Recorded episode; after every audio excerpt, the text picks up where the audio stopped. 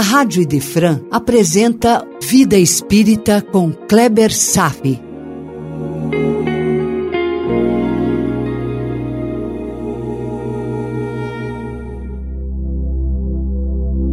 Nosso Lar, capítulo 20, Noções de Lar, parte 4. E agora, meu irmão, um final de capítulo muito digno para ser comentado. Eu vou falar da dedicação e da responsabilidade para se educar crianças. Dona Laura diz, abre aspas, quando o Ministério do Auxílio me confia crianças no lar, minhas horas de serviços são contadas em dobro, o que lhe pode dar a ideia da importância do serviço maternal no plano terreno. Fecha aspas. Eu peço licença para contar uma história pessoal. Numa certa ocasião, quando eu fazia o meu estágio de residência de pediatria, durante um plantão lá no centro obstétrico do hospital, quando o parto foi desencadeado e a mãe não queria ver o seu bebê de jeito algum. Ela o iria entregar para um lar ao destino de Deus. Nessa época, e até hoje, aprendemos a respeitar as decisões dessas mães. Livre-arbítrio queremos para nós e por isso devemos respeitar o livre-arbítrio alheio. Não sabemos que forças motivadoras que estão por trás dessas decisões. Eu sempre mantive a boa prática de respeitar um protocolo que é comunicar às mães nessa situação que, por lei, eu deveria mostrar o recém-nascido com testemunhas, pois assim poderia-se evitar algum transtorno de natureza jurídica. Então, eu segurei o bebê e disse mais ou menos o seguinte: Olha, dona Fulana, eu entendo que a senhora não queira ficar com seu filho, mas eu tenho a obrigação de lhe mostrar o recém-nascido, para que tudo fique claro e não se criem problemas jurídicos futuros, está compreendendo? Foi então quando eu coloquei o bebê no colo dela. Em segundos, a mãe começou a chorar, segurou o bebê e eu me afastei para dar uma certa forçadinha em manter o bebê junto do colo da mãe. Pois a cada segundo dessa união aumenta o vigoroso vínculo que se estabelece entre elas. E olha, meu irmão, o vínculo se estabeleceu. Conseguimos, devido ao amor mais exuberante da humanidade, aquele que uma mãe sente pelo filho. Essa poderosa energia que estava um pouco apagada nela mas não estava totalmente desaparecido e acabou criando o laço abençoado. Nesse dia, fez-se a luz. Eu me lembro bem que eu me emocionei. Eu entendo absolutamente tudo que Dona Laura quis dizer com receber dobrado, quando se cuida de crianças, quando se faz maternagem em relação às outras tarefas menos complexas, porque o privilégio de sentir tão profundo amor é a experiência de quem vive o papel de ser mãe. E o mais interessante, todos somos espíritos assexuados.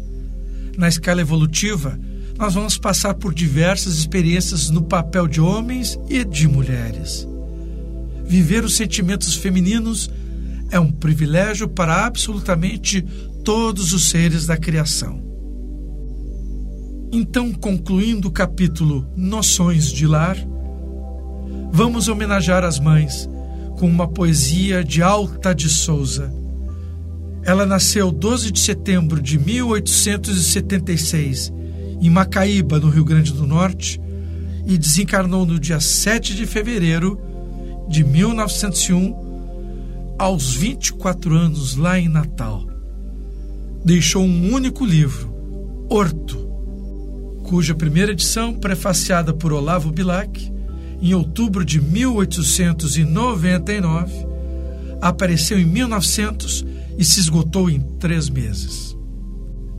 A segunda edição foi lançada em Paris em 1910 e teve uma terceira edição no Rio de Janeiro em 1936. Alta de Souza foi um espírito melancólico, sofredor e muito místico.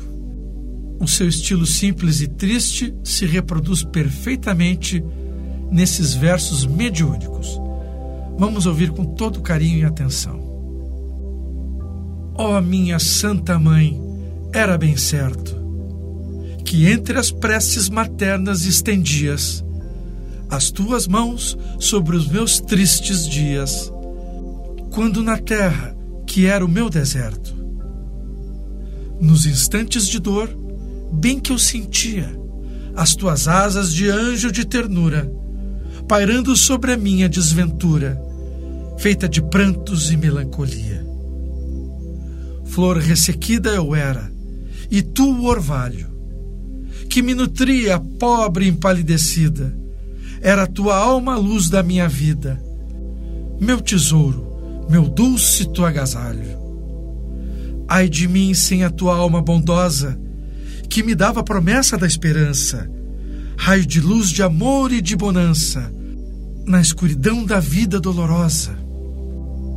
E que a felicidade doce e pura, a que senti após a treva e a morte, fim do terror da minha negra sorte, quando vi o teu sorriso de ventura. Então senti que as mães são mensageiras. De Maria, mãe dos anjos e de flores, e mãe de nossas mães, cheia de amores, nossas meigas e eternas companheiras.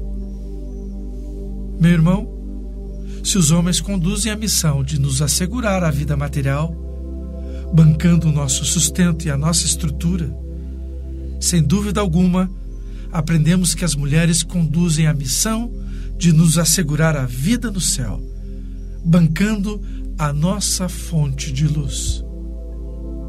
Por hoje era isso. Desejo paz a todos e até breve.